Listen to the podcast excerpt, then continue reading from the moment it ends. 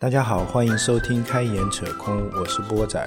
如果喜欢我们的节目的话，也可以关注一下我们的公众号，微信公众号搜索“开眼扯空”，关注我们即可。感谢大家。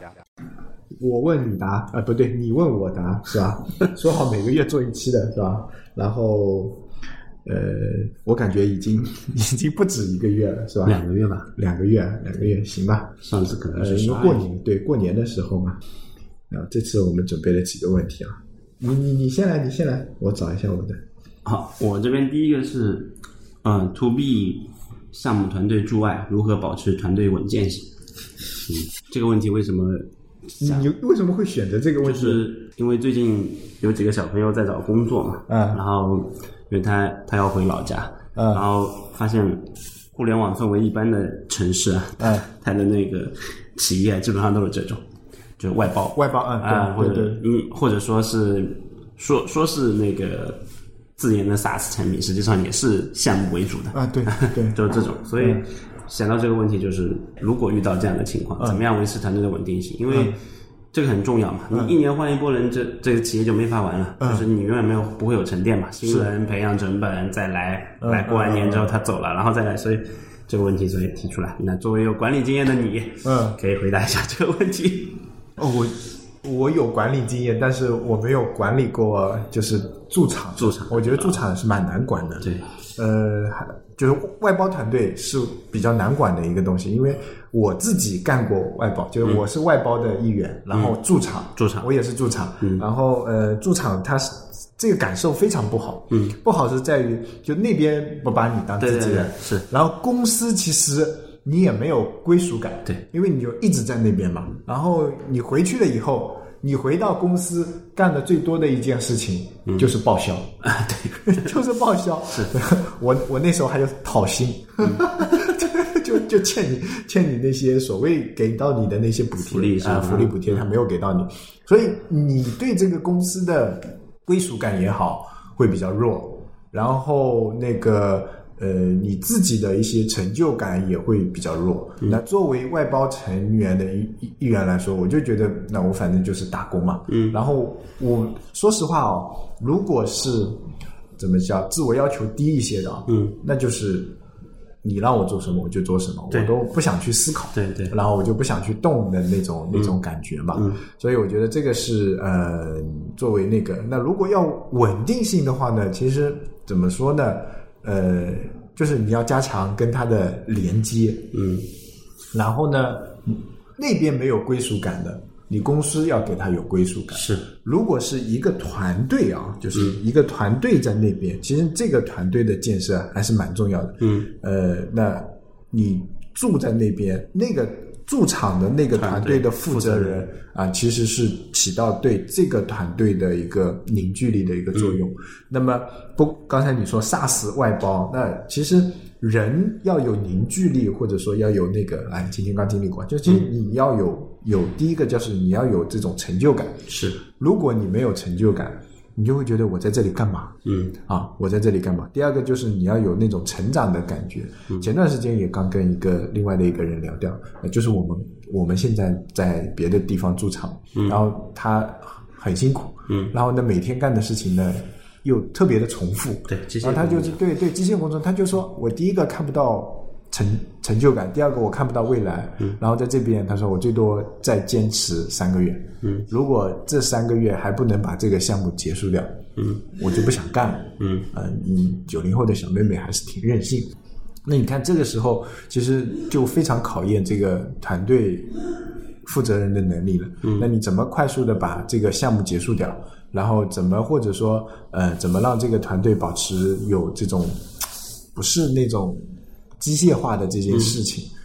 那说来说去啊，脑子里啊就能想到的，其实第一个呢就是不仅仅是要有工作上的连接，就可能要有生活上的连接。对，对吧？然后第二个呢，就是如果那边没有成就感，那你要去创造一些成就感给到你下面的人，嗯啊，的设计一些那个比较容易达到的指标，或者说比较容易达到的事情，让他就觉得，哎，虽然我可能每天都在重复机械的工作，嗯，但是我是在往那个目标前进的，嗯呃，然后第三个呢，就是你要给他营造从营造一种我能够成长啊。我们一直在说分享是啊，我们一直在说团队的协作，嗯啊，团队之间的连接。其实有时候逼啊 逼下面的人，有时候我也会逼你们分享。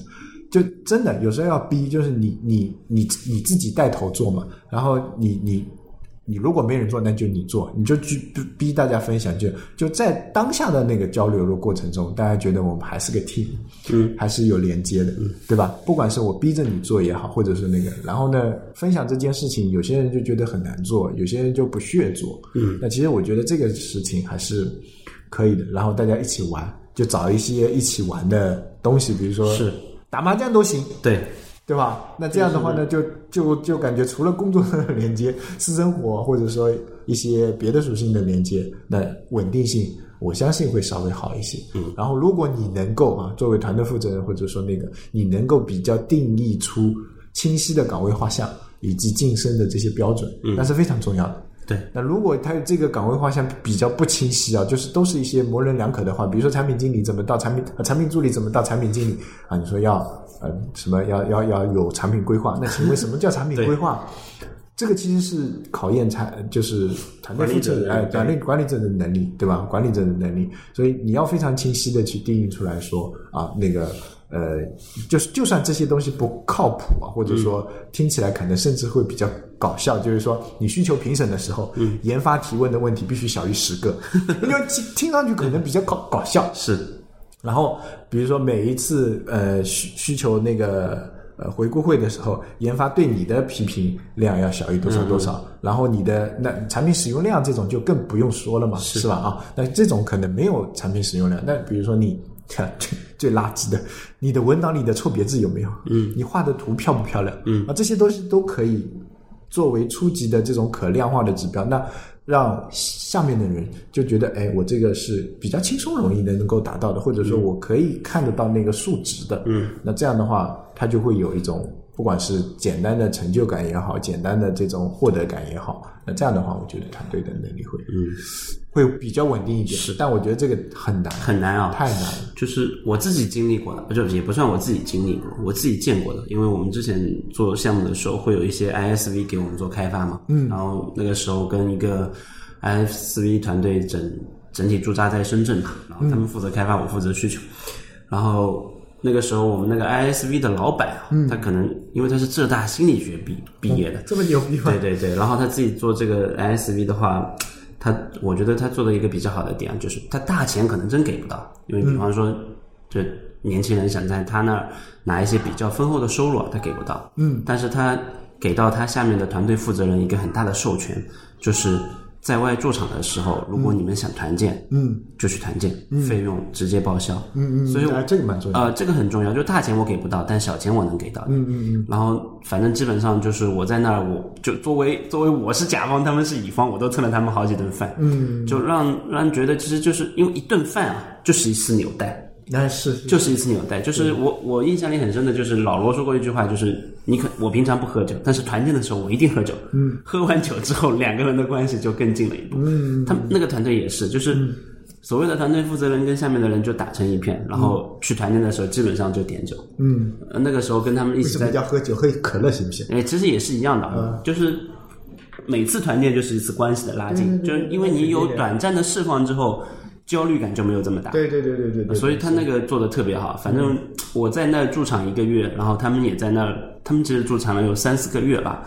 就光我在的那段时间，就跟他们一起吃了两顿饭。嗯嗯啊，这个就是对年轻人来说，这种就很好，对短暂的释放，会让他们把压力给给消磨掉。还有一个就是轮岗，嗯就是不是你一个人常驻在那儿，就我会有人顶替你。嗯那这个做到轮岗，那轮岗的前一步是就是进度的同步。嗯就虽然你在驻场，但是你的进度是同步给，比方说 base 杭州的同学同学的。嗯好让他随时去轮岗。哎啊，这个这个这个是个比较好的。对，这个也是比较好啊，这是我那一段时间我从他那儿学来的。嗯那他他说就是我也没办法，我如果我不这么干，这批人一年走一个，一年走一个，肯定就就是我大钱给不到，我只能给小钱。嗯就人有的时候就是大恩大惠，可能除非是真的墨水难忘，不然也会忘，还不如这种小实际，让他每次都会有一点点觉得啊还可以，还可以，还可以，对，就不会有那么多。因为其实他说，就职场呢有一个很很重要的点，就是熟了之后不愿动，哎，哎，熟了之后不愿动，所以我宁愿。第一个是业务熟，那这个我们做项目很难做到，那只能说是人熟。嗯嗯啊，人熟了之后，他觉得啊，这批人待在一起很舒服。嗯我也不愿意动，虽然少了一点。是啊，我觉得哎，你学心理学还是有点意思的啊。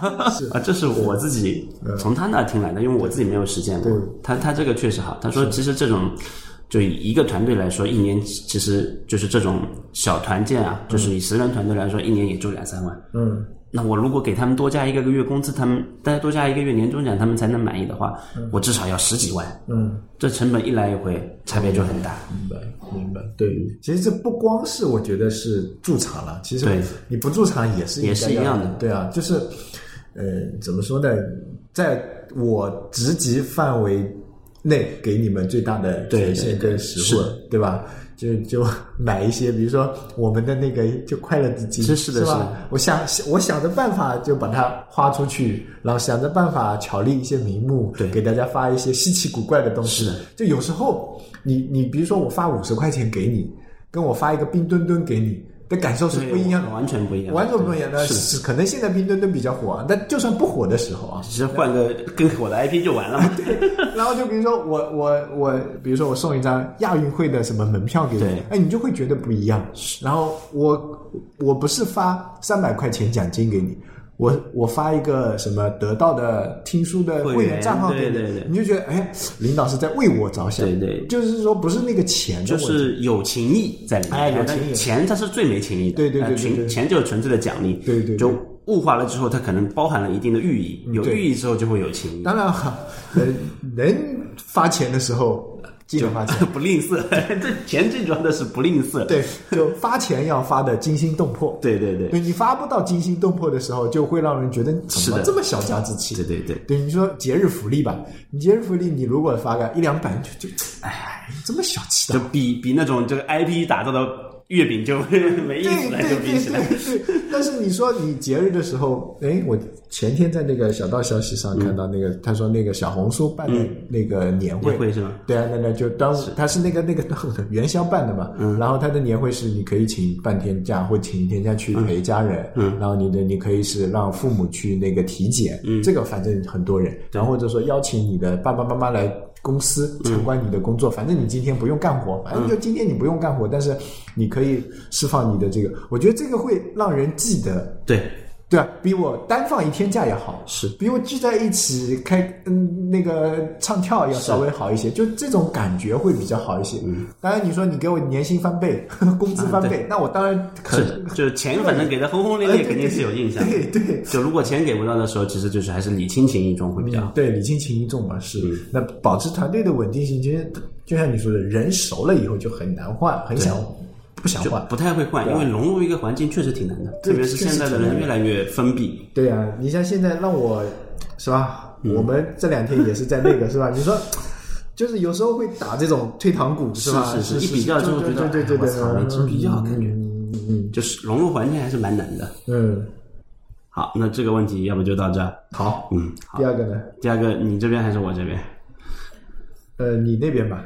好，我这我这边的题目都很奇怪。我觉得第二个问题其实也跟 B 端有关，但这个事情反正现在闹得很很火。嗯，就 B 端产品是否有必要规划隐私协议？隐私协议要，我觉得还是要吧。对，你你你的结论，这这个就是我我我看到这道题目的时候，你知道我第一反应是什么吗？就是 B 端的产品什么时候需要讨论隐私协议了？就 B 端的产品它是天然带有隐私协议的。就是我印象里有一个，呃，在我们在我我刚入行的那个时候，就是大家对于 SaaS 或者说公有云产品，我们不说 SaaS，公有云产品有一个最大的什么，就是害怕的点，就是怕我的数据泄露给你。嗯，你作为 这个产品的，就是公司，你拿着我的公，你因为我在公有云上嘛，你是可以看到我的数据的。对，我最怕的就是这个，然后就所以。公有云的产品一直在强调的就是大家的数据都是保密的，我们不会用。这是这是一个相当于做公有云 B 端产品宣传了大将近有十年的一个逻辑。嗯嗯，到现在突然间有人来问 B 端有隐私协议吗？嗯，我觉得这个应该是贯穿始终的，无论是你做。B 端产品的时候，你到底是涉及公司的数据，还是公司里面人员的数据？我们把人员数据也是包括在公司数据里面的，嗯它就天然带有隐私协议，不然你 B 端产品不成立。不管什么东西都应该有隐私协议。是，以前可能大家不注重，但乱写的，乱写的。但是从那个就是 B 端产品创立之初，它就默认带着隐私协议。嗯所以我觉得这个问题我提看到的时候，我就觉得，哎，好奇怪啊，行业已经变成这个样子了。我觉得这个可能。认知不一样，就我们天然的认为可能需要有隐私协议，是。然后呢，但就就就有一些公司来说，就是比如说 那个 C 端的，那我们拿微信举例，微信以以原先不是也会说，我们上传在微信上的图片的权利不是我们的，嗯，就所有权已经不是我们，是。虽然那个人是我，那个朋友圈是我，那个那些东西全部是我的生活，但是你上传发布了。属于他的了，那这算什么什么协议？告诉我，这算什么协议？对吧？那你的所有权都变化了，那还有隐私可言吗？嗯，对，这不这不是隐私的问题了吗？但是你问出这个问题啊，我不知道出于什么原因啊，我没点进去看啊，就为什么要策划隐私协议？那肯定是要有隐私协议的，不隐私协议谁跟你玩？是。然后，其实这里我想扯开那个话题啊，就 那天我在看那个，现在讲。现在叫 SaaS，公有云、私有云。对。那我在以以前啊，我们说的是什么？CS 架构、BS 架构。是。你你有没有觉得 CS 架构就相当于是私有？对，BS 架构就相当于是公有，对，对不对？你因为那 BS 架构，我通过浏览器访问，然后然后那个可能那些数据在你那边，是的。然后 CS 架构是我完全本地的，我都不用跟你同步，我都自己都不不同步都有可能的，是吧？然后我要那个，哎，我就想这个感觉上啊，模式上有变化，但细细一品啊，就感觉只只是换了个概念，换了个概念。这个就跟哎，我操，前一段时间在我是。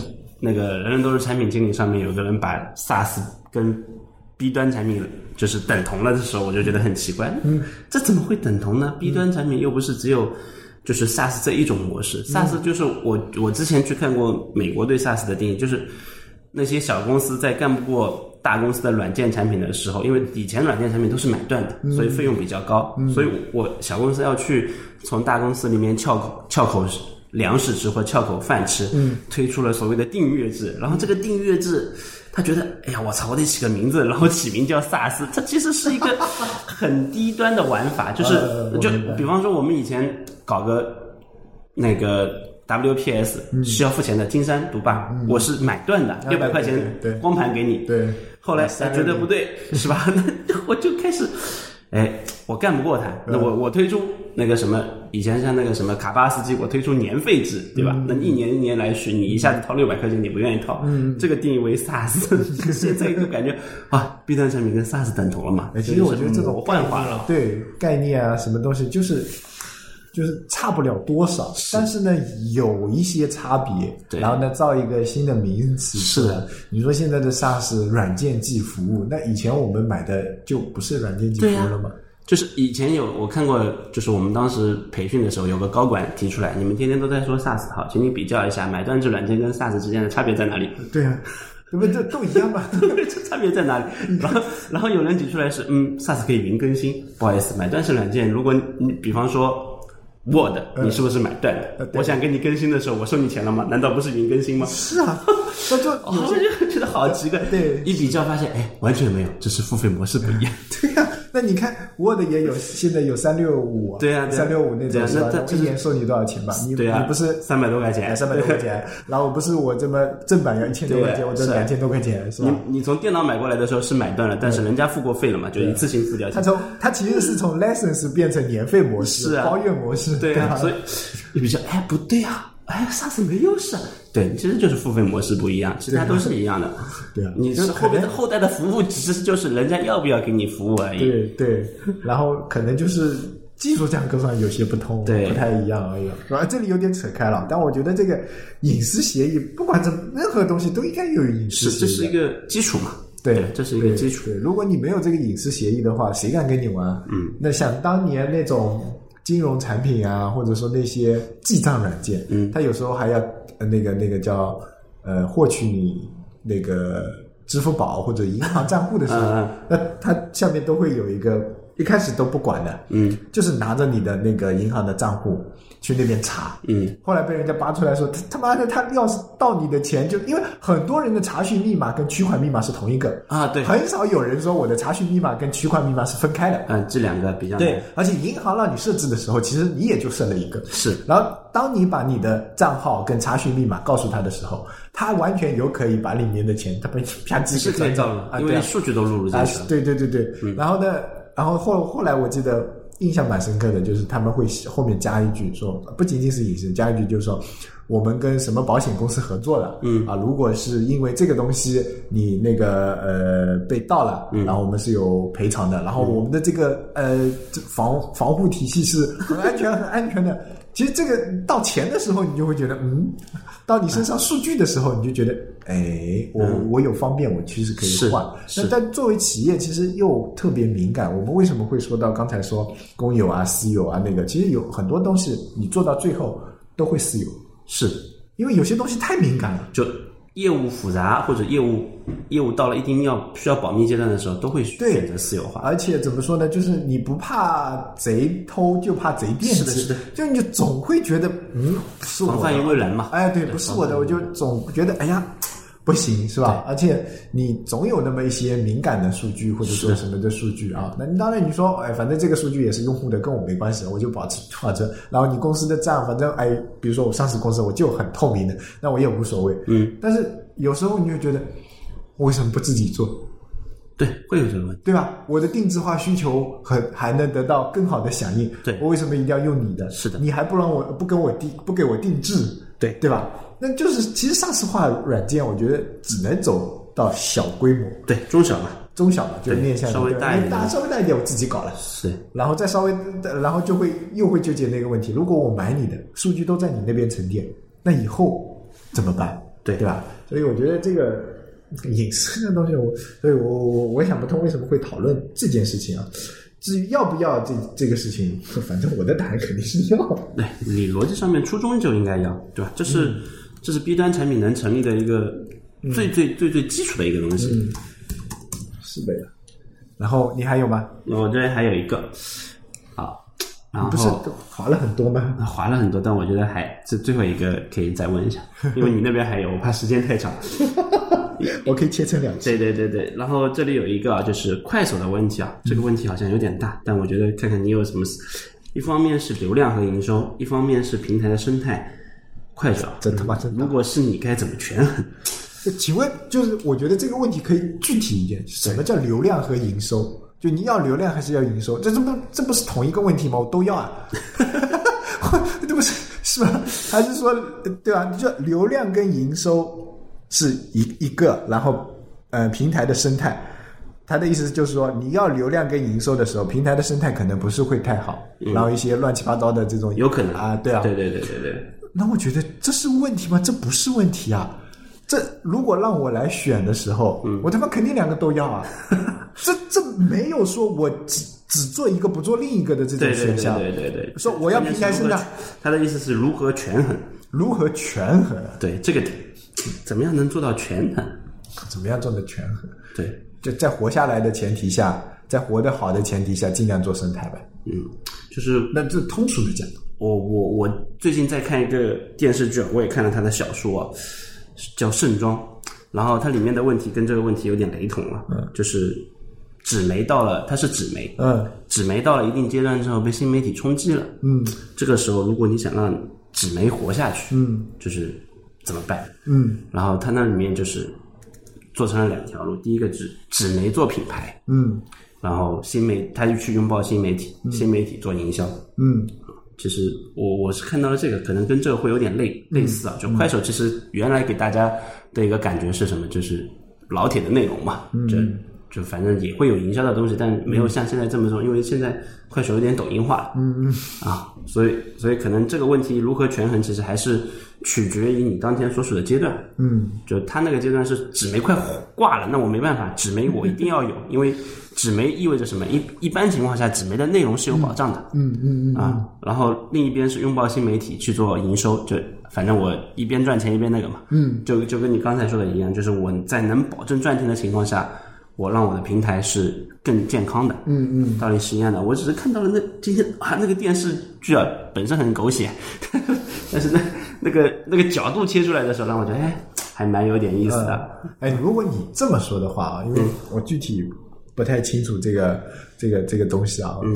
但是我突然想到的是那个谁，呃，罗翔老师，嗯他说过一句话，就是法律是最低的保障，嗯，是不是啊？是法律是最低的保障，不是说法律是很高的保障，道德规范是很道德是最高的最高的，对对吧？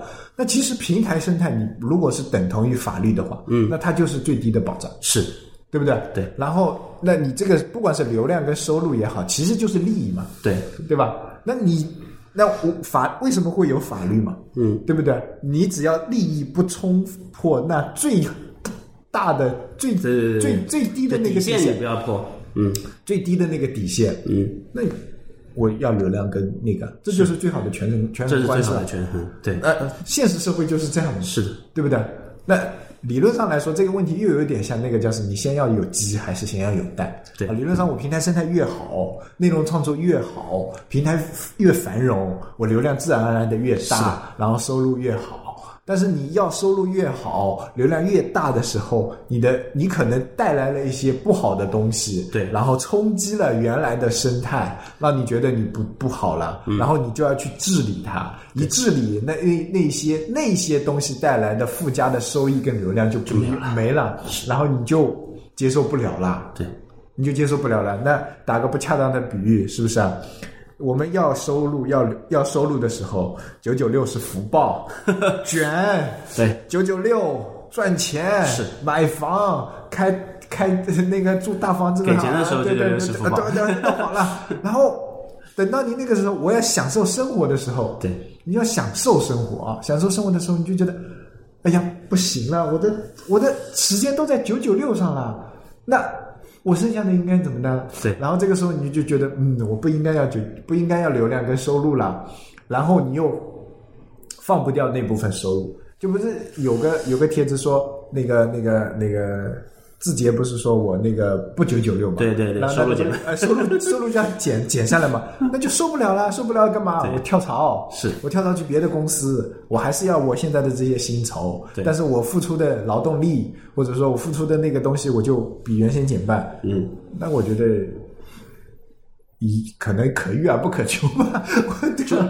哎，就是我我我我我歪歪的，我不知道真假，就是可能说这些话的人都是就从刚开始九九六是福报到后面。抵制九九六，这些人可能已经吃过九九六的红利了，突然间觉得不，我不能让别人跟我吃同样的红利，然后把我卷进去，因为他不差那，比方说那加班工资了，嗯他更多的是需要时间啊啊正常的对正常的对但但他你有这么一部分人啊，对，那，那我觉得应该要，包括我啊，我觉得我有时候我也是这种人，就是我吃到了这个时代的红利，对，然后呢，我现在就觉得，嗯，你这小小朋友还没有经历过，哎这样这样，我觉得啊也是啊，对吧？你还没有经历过，你你你你凭什么跟我拿一样的工资，或者说甚至拿比我拿更高的工啊，资？特别是现在红利殆尽的情况下，嗯啊，会觉得我靠，已经这么点蛋糕了，你还要来卷我，啊 放弃卷，放弃卷，这是这是一种，当然就是你说国家为什么就 YY 啊，国家为什么要共同富裕？就是那部分先富起来的人啊，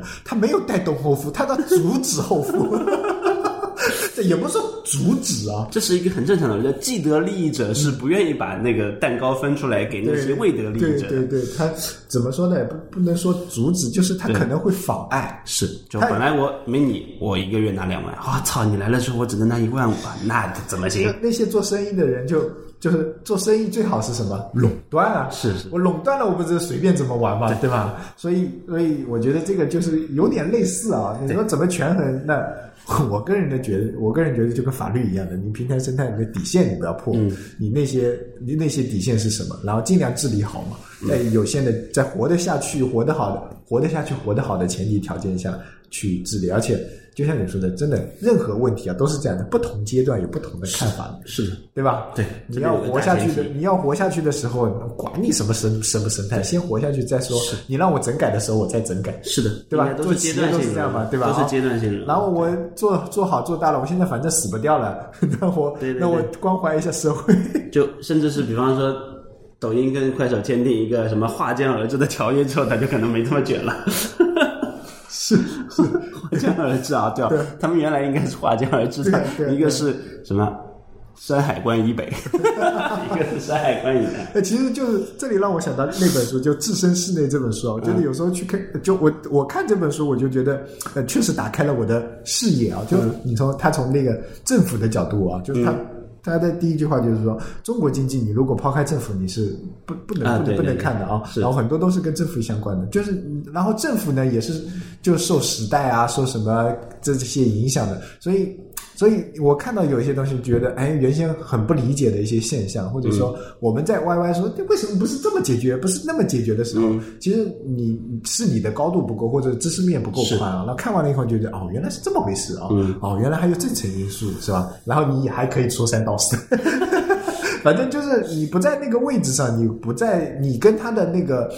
比如说层级不一样啊，我所谓的层级不是说等级上面差距，我是说知识结构是啊，背景啊，然后这些都不一样的情况下，你就很难去说，你站在外面谁都能说，站在说话不腰疼这件事情，我觉得蛮蛮 OK 的。所以这个权衡 自己权衡吧，我也不知道怎么权衡。是 好，那我这边没了。